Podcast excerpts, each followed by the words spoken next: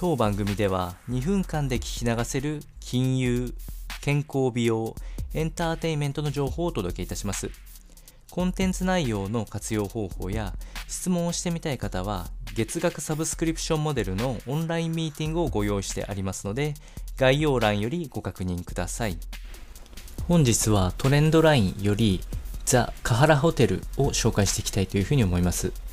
日本には港未来に、えー、誕生した1年前ぐらいですね、えー、ラグジュアリーホテルとなっておりまして、ハワイにある高級リゾート系列のホテル群から出店というふうになっております。えー、雰囲気、中身に関してはコンセプトはタイムレスラグジュアリーというのがテーマになっておりまして、えー、あくまでハワイ風というよりは横浜風のクラシックモダンがテーマとなっておりますので、かなりシックな印象で高級感漂う中身となっております。構造は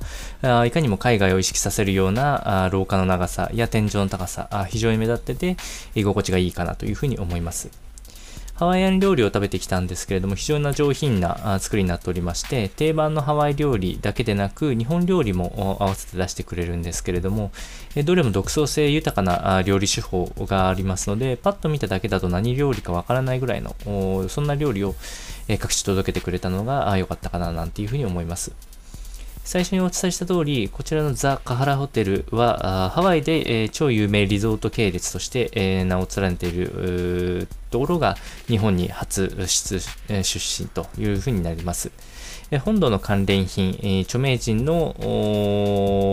来店映像であったりとか、お土産品もこの横浜で購入ができるので、もしハワイに思い入れがある方や、この環境下でなかなか訪れることができない方には、ぜひおすすめのスポットとなっておりますので、ぜひ参考にしてみてください。